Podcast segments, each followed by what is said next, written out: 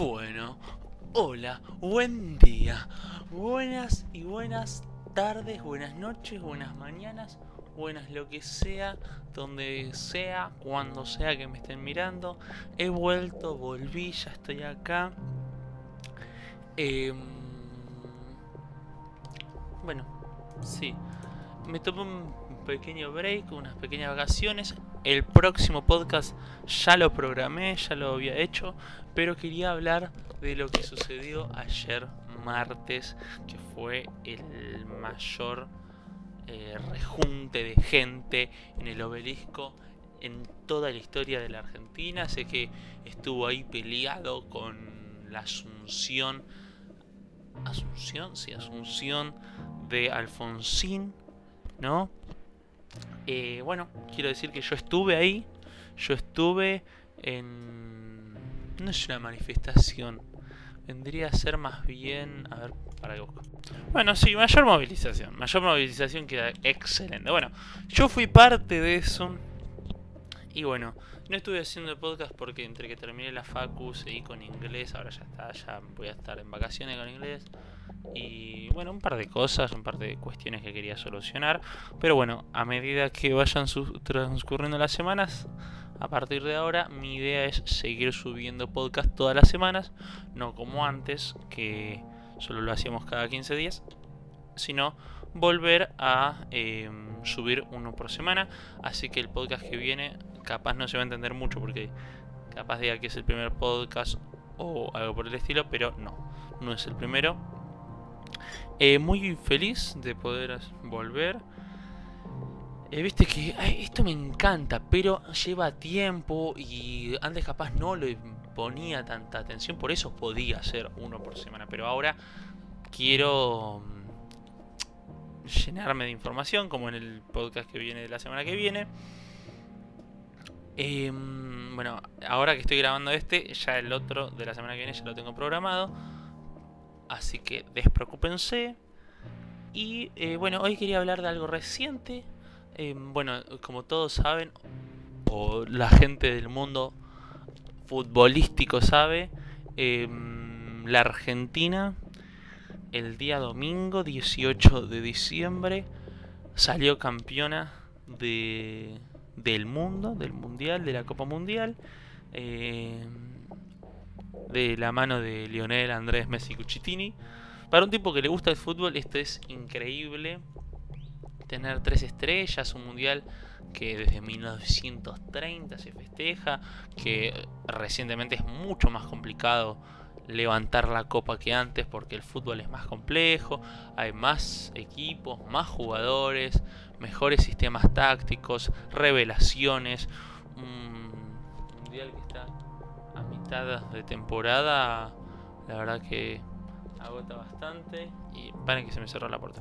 Bueno, listo, yo le puse una zapatilla porque la puerta se me abre y se me cierra y hace ruido y no quiero. Seguro también están escuchando acá los vecinos a los edificios, pero bueno, es una paja, no se están construyendo acá enfrente. Em, bueno, sigamos un poquito. Entonces, nada, el día domingo, el Messi levanta la copa a las casi 3 de la tarde, digamos. Y la verdad que mm, es increíble, hermano, es increíble porque mm, para la Argentina, que es un país bastante futbolero y bastante apasionado por el deporte este, traerle una alegría de tal calibre es inmenso el día domingo yo no asistí al obelisco, sino más bien fui a plazas de mi barrio y lugares y aledaños, digamos. Em, pero el martes sí, el martes tuve la oportunidad, pude, fui con un amigo y unas amigas de mi y con mi hermana y unas amigas. Así que nada, la pasé hermoso. En mi Instagram subí fotos a la historia, no subí feed, digamos, al. Sí, al feed. Em, y bueno, mm, contaría un poco más de cómo me fue, pero ustedes vienen acá a escuchar reflexiones, filosofía o. Sí, más bien como algo más académico, digamos. Eh, por lo pronto la pasé bien, mucha gente, excesivamente mucha gente, en todos lados, además en el obelisco, en la Casa Rosada, en la autopista, en calles, plazas, eh, los almacenes todos cerrados porque era feriado inclusive, o sea, es increíble cómo la sociedad em, imprime tanta relevancia a esto que se ve obligado el presidente a decretar feriado nacional por el calibre tal de importancia, ¿no? Y cómo nosotros también entendemos que justifica o, se legitima, digamos, eh, uy, para que me perdí el hilo, se legitima esto mismo Ah, no, ya sé. Y cómo esto pesa tanto, porque viste que todos dicen es una alegría que, el, que la Argentina necesitaba, como que esto solapa o empaña toda la crisis económica, toda la crisis política y demás cuestiones. O sea, ¿a qué punto llega el fanatismo futbolero, no? Mismo gente que no ve fútbol habitualmente.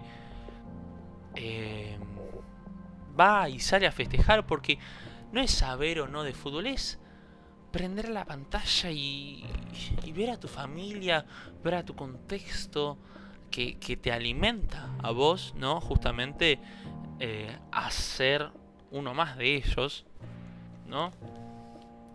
Em, y genera, bueno, en vos una personalidad argentina, un nacionalismo que, bueno, eh, se ve reflejado en esto que vemos hoy, que vemos ayer en realidad, en la mayor manifestación de, la Argentina, no sabría decirte si en todo el mundo, me gustaría decirlo, pero no quiero tirar fruta, pero 5 o 6 palos de gente es un número eh, inmenso, inmenso.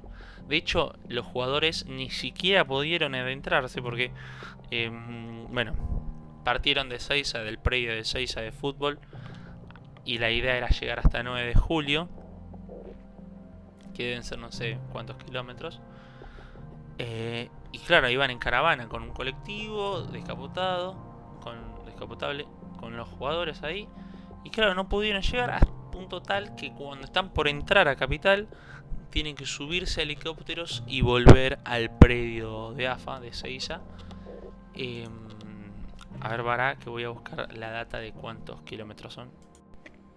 Bueno, acá tengo el dato, son 26 kilómetros del predio de AFA a mm, Avenida 9 de Julio. Imagino que, bueno, sí, un poquito menos porque iban a pasar por la autopista nomás. Pero bueno, estuve ahí, un montón de gente, la gente se desesperaba por subir, por tener una mejor óptica del lugar. Gente desesperada completamente. Y esto mm, me motivó a hacer el podcast. Ya hace bastante, ya tenía ganas de volver a hacer podcast. Em, y bueno, esto fue como el, culmine, digamos. Em, no, no, es increíble igual. La, la, la, pasión con la que vivimos esto. O sea, no hay siquiera un, una pizca de racionalidad. Pero bueno, Em, por lo pronto sí, mucha gente, yo fui muy temprano, no sabíamos, esto también había mucha ignorancia porque no se sabía bien el recorrido, no se sabía si iba a pasar por Casa Rosada, si no iba a pasar, em, cuánto tiempo estar, el tren al hacer feriado iba a pasar con menos frecuencia, pero no, porque cuando estuvimos pasaban cada 10, 15 minutos. Em, es difícil, es difícil pero es increíble, es increíble tener esto que es propio, que es nuestro. Y bueno, bueno, ya está, ya mucho vuelta. Espero no olvidarme de nada. Con esto no me hice un guion, me hice un guion para reflexiones futuras, pero no quiero eh, solapar lo que voy a decir a futuro y lo que voy a decir ahora. Que hace bastante quería hablar de Pablo Alabarces. Espero pronunciarlo bien. Em, nació el 4 de noviembre de 1961, un año después de Diego Armando Maradona. Es un escritor, sociólogo argentino, licenciado en Letras por la Universidad de Buenos Aires. Actualmente dicta el Seminario de Cultura Popular en la carrera de Ciencias de la Comunicación en la Facultad de Ciencias Sociales en la Universidad de Buenos Aires, donde voy a cursar yo. Eh, quiero decir una breve información de él nomás, tampoco tanto. Eh, bueno, nacionalidad argentina, de más está decir. Em, Bueno, acá dice que estudió también en Inglaterra, no sé. Es sociólogo. Y bueno, a ver, sigamos. Licenciado en Letras de la Facultad de Filosofía y Letras de Buenos Aires en 1987 y magíster en Sociología de la Cultura de la Universidad Nacional General de San Martín en 1909. En 2002 se doctoró en Sociología en la Universidad de Brighton, Inglaterra. Esto es lo que decía. Trabajó como coordinador del grupo de trabajo del deporte y, de deporte y sociedad de CLACSO, o sea, Consejo Latinoamericano de Ciencias Sociales, eh, desde 1999 a 2003. Además, se no, es profesor titular de la cátedra Sociología del Deporte de la Universidad Nacional de La Plata dicta asimismo clases de posgrado en otras universidades en la Argentina, en Latinoamérica, entre ellas la Universidad Estadual de Campinas, Brasil, donde inauguró la Cátedra de Estudios Argentinos en el 2003. También tuvo a su cargo la Secretaría de Investigación y Posgrado de la Facultad de Ciencias Sociales de la UBA de 2004 a 2010, donde dirigió su doctorado. Su análisis de la cultura popular radica en lo que él considera la pérdida de una identidad constituida por las instituciones tradicionales como la escuela. O sea, una identidad constituida... Ah, este es hermoso, ¿no? Una identidad constituida por justamente estas instituciones como la escuela, el Estado, los partidos políticos, la iglesia, siendo esta reemplazada por lo que difunde con determinados intereses ideológicos y económicos los medios de comunicación masiva, la televisión, internet, eh, los diarios, etc. Por eso su investigación se enfoca principalmente en la influencia del fútbol a la hora de la conformación del el identitario nacional colectivo y cómo influyó la crisis, apatía, descreimiento en las, antiguas, instituciones en el hecho de que la idea de nación se vincule más a un seleccionado de fútbol que a lo estatalmente canonizado como la historia oficial de un país. La pérdida de una conciencia de clase consecuencia de la crisis de estas instituciones. También induce a que los sujetos se identifican más con un equipo de fútbol y un ídolo deportivo que su oficio o profesión, estatuto económico dentro de la sociedad, etc. Bueno, acá básicamente, primero, bueno, dijo que es, sociólogo, escritor, eh, dónde estudió, dónde trabaja, qué sé yo. Y acá, que es lo último en lo que me quería focalizar, para que voy a tomar un poquito de agua.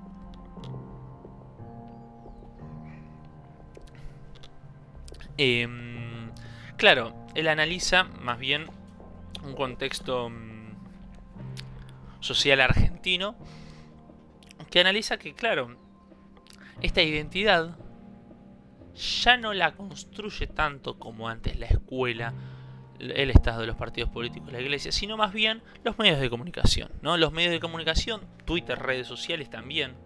¿eh? Acá no lo menciona, pero yo creo que opiniones o sea, relacionadas a un tema que vos ves que te representan de mejor manera, porque en Twitter o en las redes sociales hay discusiones y mm, distintas opiniones acerca de todo.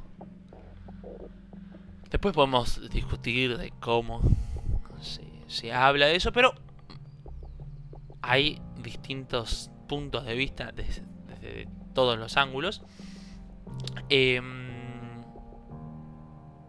y bueno, él analiza que, claro, los medios de comunicación crean esta identidad, ¿no? O sea, ya pierde un poquito ese rol el Estado, y lo empieza a ocupar los medios de comunicación. También eh, se enfoca en la influencia del fútbol eh, a la hora de generar esta identidad nacional, cómo se sabe más de fútbol, de fútbol, que de política, que a pesar de que el fútbol sea muchísimo más sencillo, digamos, muchísimo más simple de analizar, si, si se puede decir así, si no, díganme que no. Em, y bueno, como la sociedad ve o idolatra, idolatriza, idolatra, idolatra em, más a un equipo de fútbol, a un seleccionado, que a em, un estatuto, acá dice, económico dentro de la sociedad. ¿No? Como que indiferentemente cuál sea tu estatuto.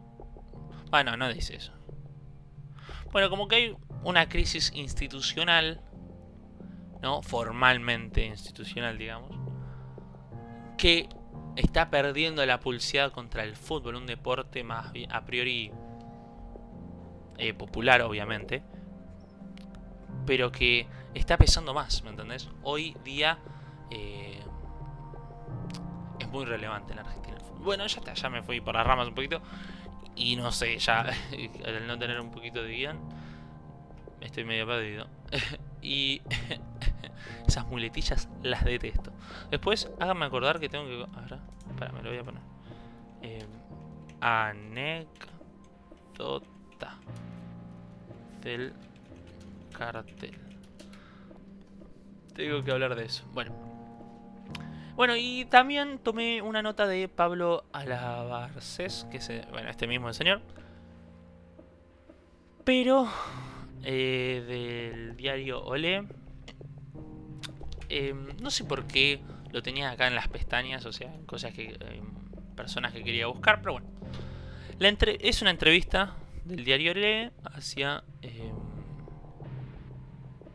este muchacho, este sociólogo, eh, por Sergio Staurt. Así que mil gracias, Sergio, por brindarnos esta entrevista. Es cortita, así que tranqui.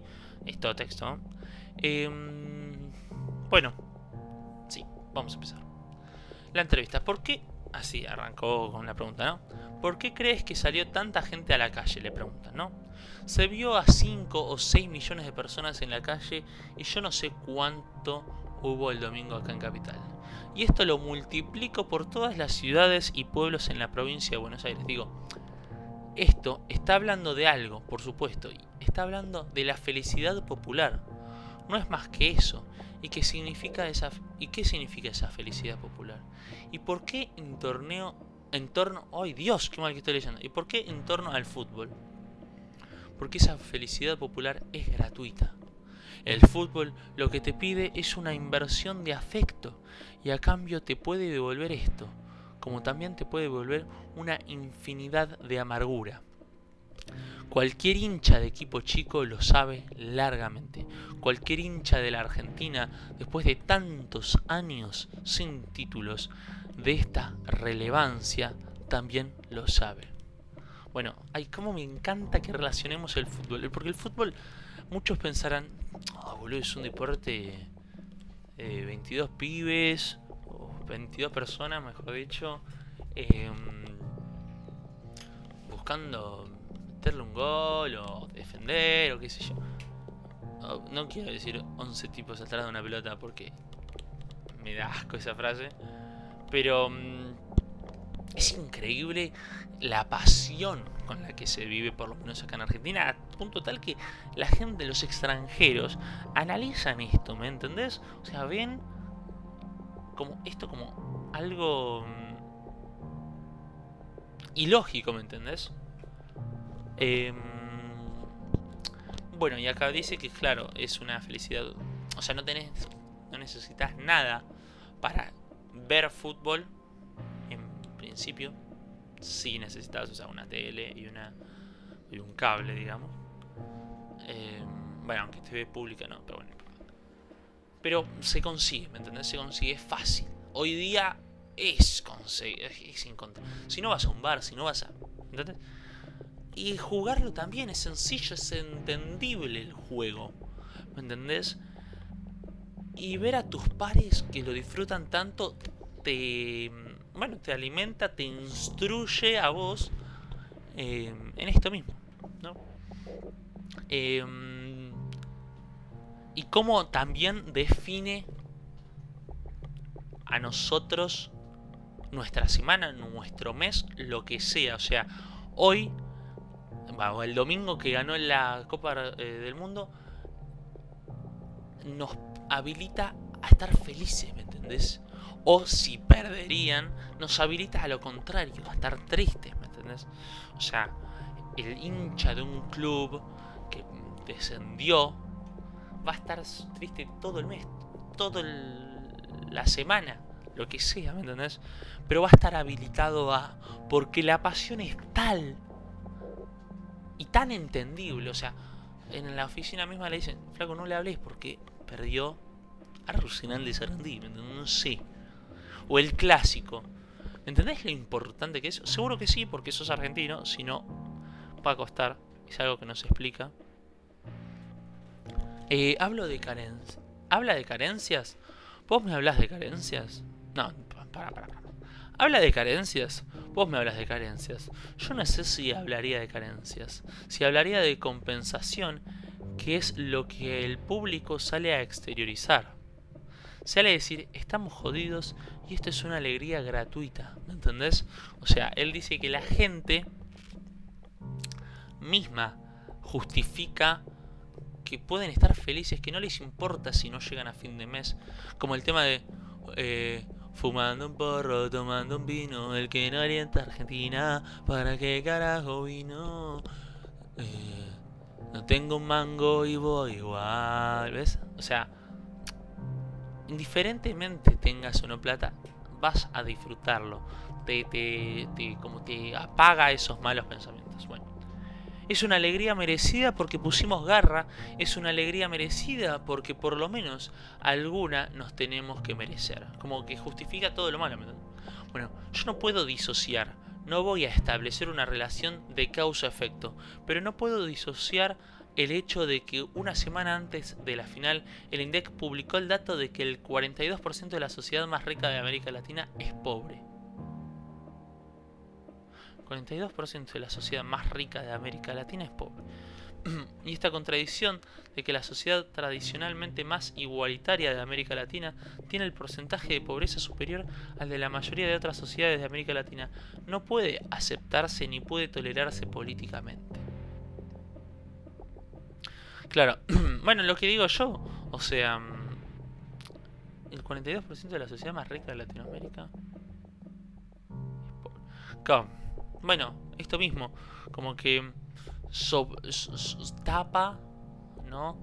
El sufrimiento tal. Y él lo que dice es que no puede eh, generar una, como dice, no puede disociar entre lo hecho antes de la, entre la final y lo realizado. Vos ibas a la calle y, las condiciones eran tremendas, no quiero decir que eran todos pobres porque nos da... Ay, qué feo lo que dije, ¿no? Pero bueno, no, no. Pero, a ver, en términos generales, la gente que estaba, si bien había un gran, una gran porción eh, bien económicamente, había otra que no tanto, ¿me entiendes? ¿Cuál es la respuesta popular frente a eso? la respuesta popular es que por lo menos tenemos esto, de que esto no nos lo puede expropiar, esto no nos lo puede sacar, esto es nuestro, ¿me entendés? Justamente, como que esto mismo, bueno, sí se entiende, esto es nuestro, ¿me entendés? Esto nadie nos lo puede sacar, es una pasión argentina. Esta felicidad es nuestra y estamos exteriorizándolo de esta manera. Y estamos compartiéndolo, además, entre todos nosotros de esta manera. ¿Para qué voy a seguir tomando agua? Porque si no me muero. Y sin incidentes mayores, le dice el entrevistador. Quizá es un último dato que puede ser relevante para pensar lo que está pasando a estas horas. Aunque el Estado no nos cuida, parecerá que nos cuidamos a nosotros mismos. Esto ya ocurrió en más de una ocasión, esta cosa según la cual las multitudes están destinadas a la represión y a la violencia, el dolor, la herida, etcétera, etcétera, debe ser desmentida.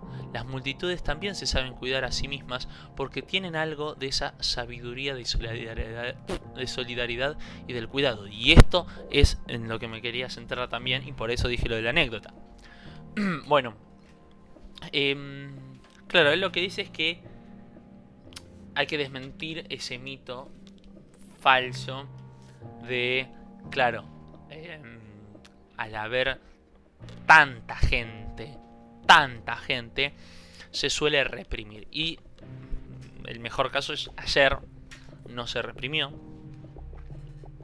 Está bien, tampoco era una alza, un levantamiento contra el poder, sino más bien era todo fiesta y festejo. Pero no hubo que controlarlos, porque se podía controlar el mismo, la misma muchedumbre, ¿me entendés? La misma población. Em, si bien hubo ciertos escenarios, por ejemplo, cuando todos quisieron desesperadamente subir a la autopista, em, la gente saltaba, se caía, pero no más que eso, ¿me entendés? Eh, de hecho, hubo un señor que se subió a un cartel y estaba tambaleando y todos le decían que baje, que baje. Y la presión social era tal que el tipo se tuvo que bajar, ¿me entendés? Eran 4 o 5, al toque se bajaron casi todos menos uno, que seguía y seguía y seguía. Y le siguieron diciendo a punto tal que tuvieron que bajar. Después el señor dijo, eh, tiró un comentario de, no sé, al final somos todos franceses, pero es una pelotudez porque estamos cuidándonos, ¿entendés?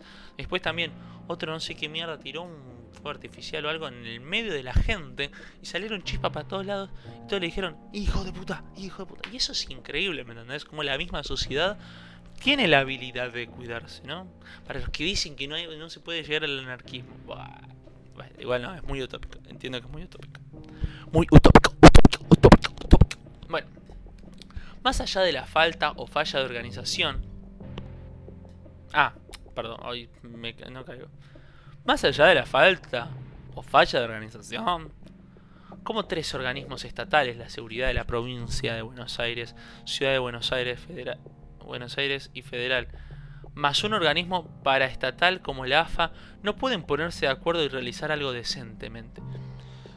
El problema es que se trata de cuatro organismos que no pueden organizar ni un cumpleaños de 15. Lo que yo tengo presente, lo que yo no me olvido nunca, es el River Bocas del 2018, el funeral de Maradona en el 2020. Termina mal porque lo, lo organizan todo mal. Claro, los jugadores no pudieron llegar al punto, del punto A al punto B, digamos. ¿Por qué? Porque hubo una mala organización. Él dice que estos tres instituciones, la seguridad, la ciudad y el AFA, el AFA, no pudieron organizarse nunca, ¿me entendés? Y menos ahora. Entonces, nosotros nos quedamos con la bronca de no poder haber visto a los jugadores por una mala organización. Si eso se organizaba bien, si no sé, el camión pasaba o distintos días o, o distintos jugadores por cada zona o no sé, un bueno, un vallado igual era imposible con la magnitud de gente. Pero redistribución o... No sé, yo no trabajo ahí. Es difícil, seguro, pero se juntan los tres, organizan y listo.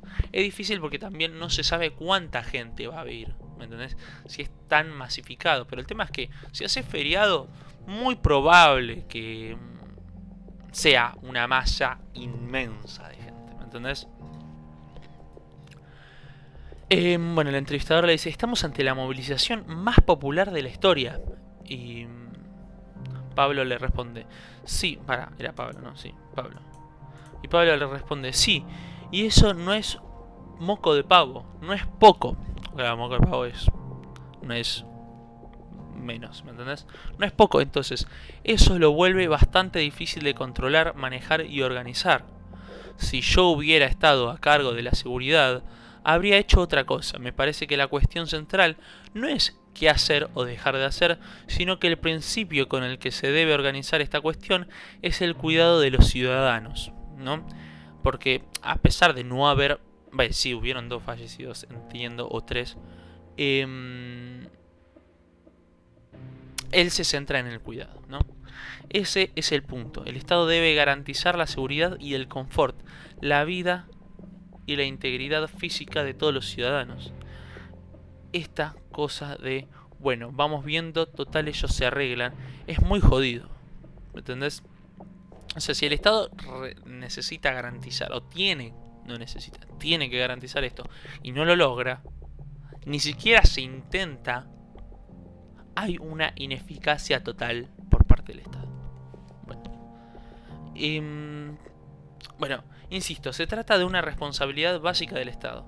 Y en esto, además, agrego la complicidad de la AFA, que es parte de todo esto y que debió haber planeado con rigor sentándose con los organismos estatales, cuál iba a ser el recorrido, cuál iba a ser la planificación, si la Casa Rosada sí o no, y con argumentos. Por ahí se dice que Messi quería o no quería.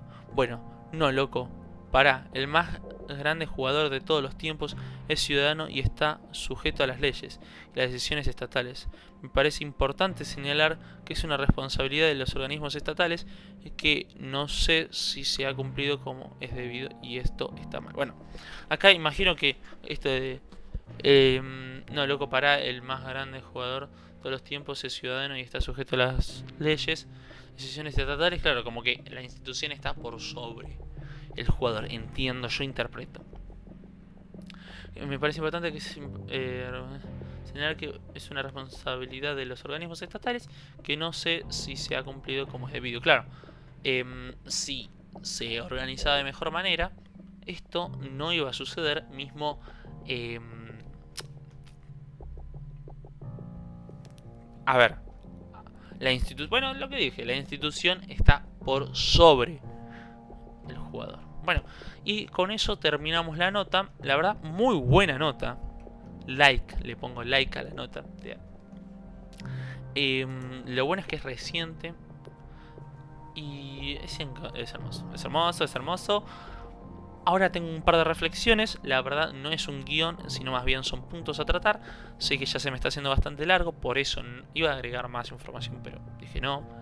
Em, bueno, par de cuestiones a tratar. Hoy volví a ir a Capital por otra cuestión, por otro asunto, pero me di cuenta de por qué dejamos todas las calles llenas de mugre y después nos quejamos del mal funcionamiento. O sea, hay un grado de hipocresía y hay otro grado de no pasa nada.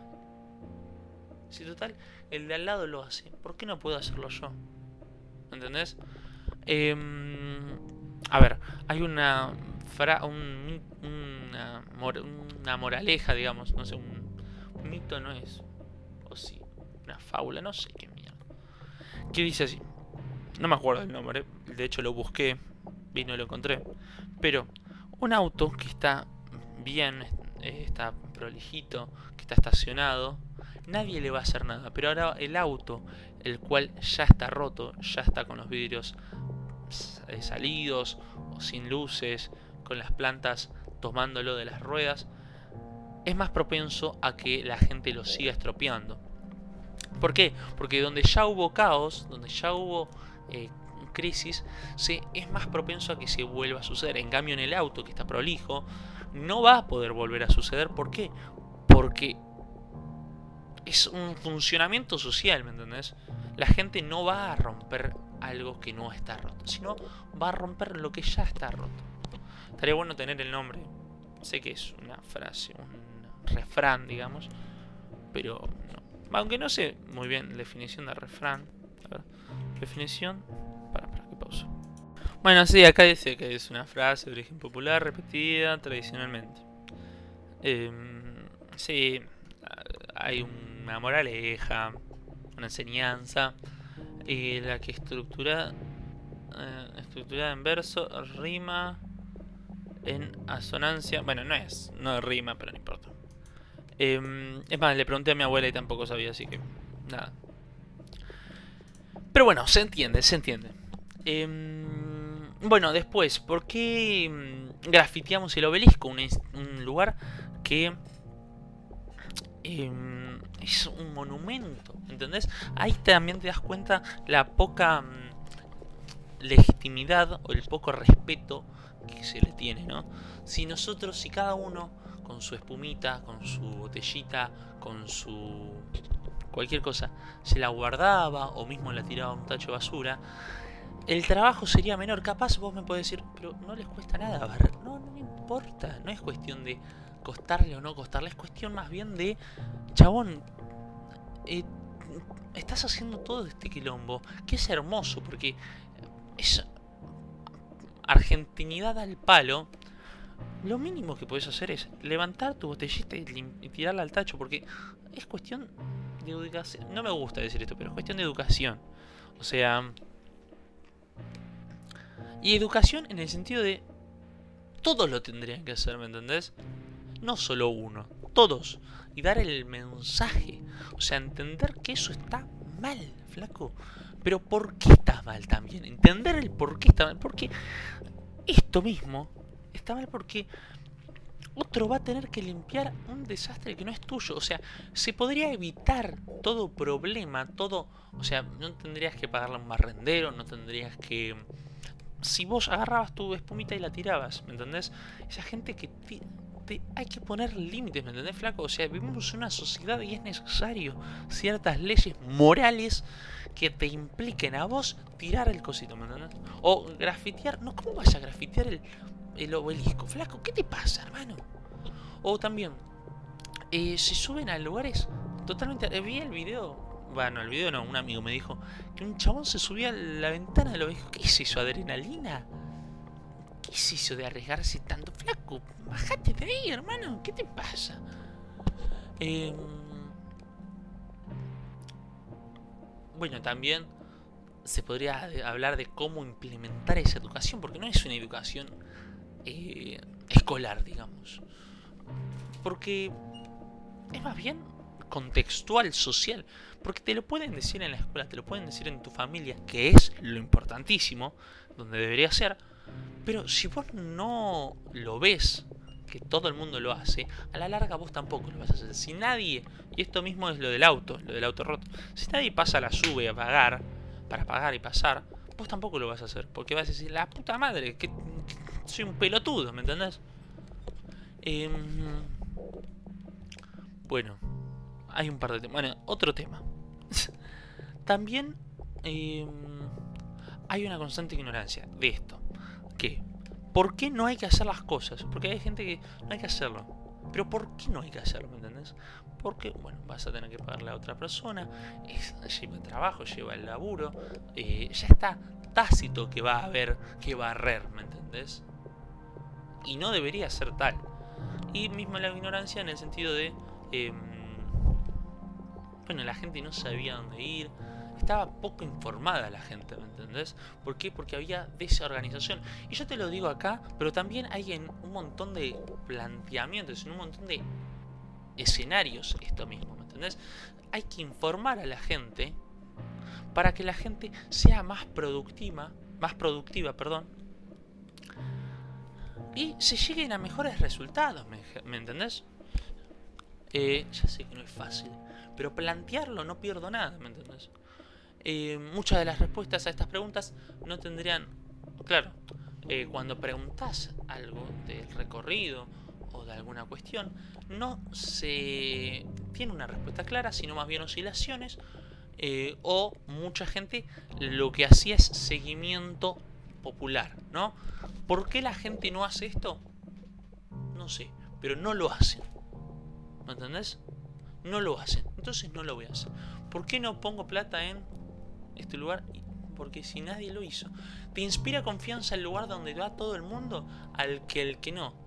Está la famosa foto esa de dos lugares donde está lo mismo, pero hay mucha fila en uno y una persona o ninguna persona en otro. Y la gente va a seguir yendo a la fila que hay mucha gente. ¿entendés? porque lo que hace el otro te inspira confianza. Algunas veces con, eh, con razón, ¿me entendés? Pero otras veces no tanto. Se me está haciendo eterno el podcast. Em, no sabemos por qué lo que hacemos. Eh, bueno, esto es lo mismo. Porque cuando vamos a la cancha. Ah, también otro tema. Ay, se me está haciendo larguísimo el podcast. O también, otro tema. Eh, ¿Por qué está legitimado o habilitado a poder ser xenófobo, racista, homofóbico, todo, todo, todo adentro de la cancha? O relacionado a cánticos futbolísticos. O a la cancha, fútbol, fútbol nomás. ¿Por qué legitimamos el cántico de... Eh, escuchen, corran la bola, juegan en Francia, pero son todos de Angola, qué lindo es, van a correr, son cometrabas como el puto de Mbappé. Ahí estamos, calificando a un pibe que juega bien a la pelota, que nos metió cuatro goles, bueno, igual este cántico fue de antes, juega bien a la pelota, que está bien, dijo cada pelotudez de Messi, dijo cada pelotudez del fútbol sudamericano, pero eso habilita a ser xenófobo porque se comió un traba, boludo, de la concha de la lora. ¿Qué tienen los trabas? Como si el traba es algo malo, ¿me entendés? Hay ciertos conceptos que relacionamos como algo negativo. Eh, por más allá de decir que los trabas están porque la gente los... O sea, tiene relaciones con ellos, ¿me entendés? El sentido sexual, ¿no? Obviamente, o sea, hay trabas por gusto, por placer, porque se sienten tal, pero hay otros que laburan eh, como trabajadores sexuales y pueden laburar porque hay gente que lo consume. Y eso habla un poquito más, ¿entendés? Eh, yo igual también tengo un montón de prejuicios y un montón de conceptos, pero yendo a la cancha es increíble cómo tachamos o eh, empañamos todo eh, la moral, todo lo racional, para que se entienda lo racional, para que se entienda lo pasional, ¿no? Para que prevalezca lo pasional somos animales, digamos, somos instintivos. Eh, es tremendo, ¿no? La frase con la que terminé, pero bueno, en el fútbol nos mueve eso, ¿me entendés? Es como el sexo, no sé. ¿Qué estoy diciendo, man? Pues una... Eh, no, igual no. Sí, más o menos. Eh, bueno, sí. Bueno, hay tanta euforia que cualquier accionar está bien visto, es justificado. Eh, bueno, listo. No es, un ser no es un ser racional, sino más bien uno pasional en su total plenitud. Y bueno, hasta, hasta acá. Espero se haya entendido. Sí, ya sé que fueron muchos temas a tratar. Eh, sí, también muchos, muchos prejuicios se me salieron. Disculpas eh, si te sentiste ofendido. imagino que fui bastante claro que no fue con mala intención ninguna de las reflexiones las que llevé, más bien la del traba esta eh, sé que genera conflicto, pero no tengo nada contra los trabas ni nada. Es una plutudez hacer esta aclaración, ¿cómo voy a tener algo contra los trabas? Pero que se entienda, ¿me entienden? O sea, cómo vemos algo malo como el ser traba y cuando te lo pones a pensar, che, loco, no es así, ¿me entendés? Pero en ese contexto está habilitado a tal accionar. Bueno, ya está, cerramos el tema. Me encantó el podcast de hoy. Muy buen podcast. Me encanta porque es algo bien argentino, bien eh, contemporáneo. Y eh, nada, espero que a ustedes también les haya gustado. A mí me gustó bastante. Eh, encima metimos bastantes autores. Y bueno, justo sucedió ayer, así que fenómeno. Em, felicidades Argentina, felicidades eh, a los jugadores que salieron campeones del mundo. Y bueno, chau, los quiero. Síganme en mis redes sociales, por favor. Eh, agus.sid, eh, apuntes.filo. Em, califiquen con 5 estrellas, dejen un comentario, un like, dependiendo de la aplicación en la que estén escuchando. Y chau, terminamos.